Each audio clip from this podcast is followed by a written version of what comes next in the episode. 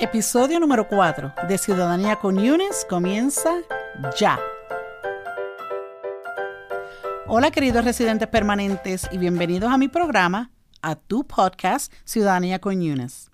En el episodio de hoy, ¿en qué consiste el examen para la ciudadanía?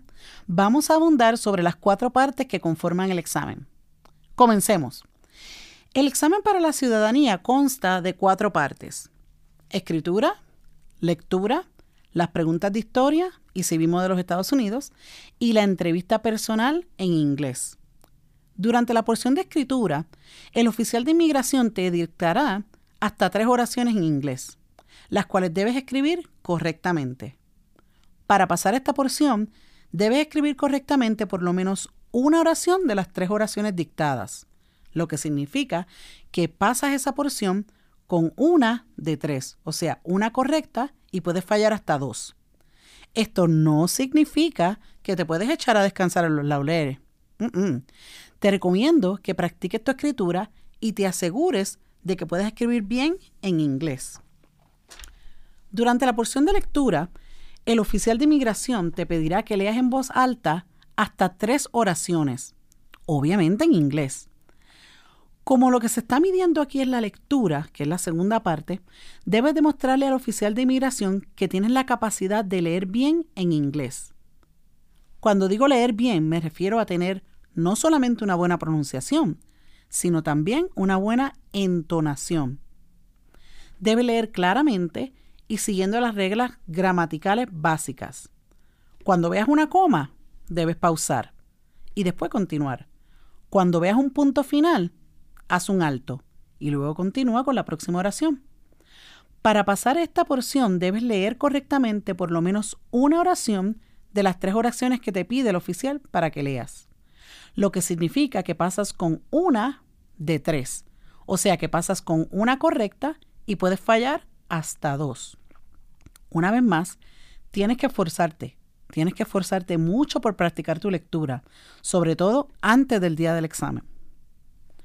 Para las pruebas de lectura y escritura, existe una lista de palabras de uso frecuente que son relacionadas a la historia del gobierno de los Estados Unidos. Y esto sirve mucho para estudiar. Esta lista se encuentra en el libro rojo que te proveen en las oficinas de inmigración cuando vas a hacerte las huellas digitales. Hablemos de las preguntas de historia y civismo de los Estados Unidos. Esta parte, aun cuando la mayoría de mis estudiantes se quejan de que no tienen buena memoria y de que no creen tener la capacidad para memorizarse 100 preguntas en inglés, esta es sorprendentemente la parte más fácil del examen, por lo menos en mi opinión. Sí, ya sé, debes estar pensando, pero espérate, Yunes, tú dijiste que eran 10 preguntas de historia, no 100. ¿Qué es lo que está pasando? Tienes toda la razón. A principio del programa había mencionado que durante la parte de las preguntas de historia el oficial de inmigración te iba a estar haciendo 10 preguntas sobre los Estados Unidos. Y eso es así. Lo que aún no te había mencionado es que tienes que memorizarte 100 preguntas de historia y civismo. Y el oficial de inmigración te estará haciendo solamente 10 preguntas al azar, en desorden, de esas 100 preguntas que te memorizaste. ¡Auch! Pero, como dice el Chapulín Colorado, que no pan del cúnico. Es mucho más fácil de lo que crees. Solo tienes que aplicar la técnica de divide y conquista. Una vez más, esta lista de preguntas se te proveen cuando vas a hacerte las huellas digitales.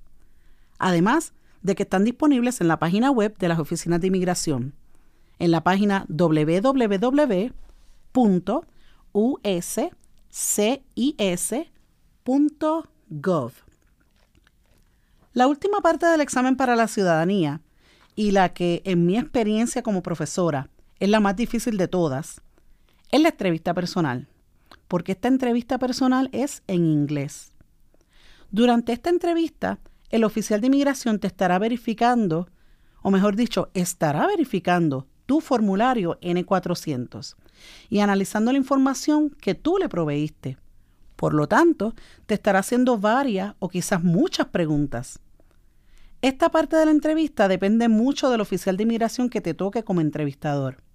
Hay quienes hacen pocas preguntas y hay quienes preguntan un poquito más. También hay que tomar en cuenta la información en tu N400. Una persona sin antecedentes penales probablemente tenga que explicar menos que una persona con antecedentes penales. ¿Te acuerdas de las diferentes partes de la N400 que mencioné en el episodio anterior? Bueno, el oficial de inmigración te puede preguntar lo que sea de tu formulario, desde tu nombre, tu apellido, desde hasta cuántas veces has salido de los Estados Unidos en los últimos cinco años, hasta si alguna vez has estado en la cárcel, y todo esto, por supuesto, en inglés. Si tu inglés está flojo, es tiempo de que te pongas a practicar cómo contestar preguntas sobre tu vida personal en inglés. Y sobre todo, cómo manejar la ansiedad que les causa a muchos hablar en otro idioma. Bueno amigos, amigas, este episodio fue un poco más corto que el episodio anterior, pero nada, está cargadito de información. Acuérdate que me puedes escuchar ya sea por el iTunes si tienes iPhone o por Stitcher si tienes teléfono Android. No hay excusas.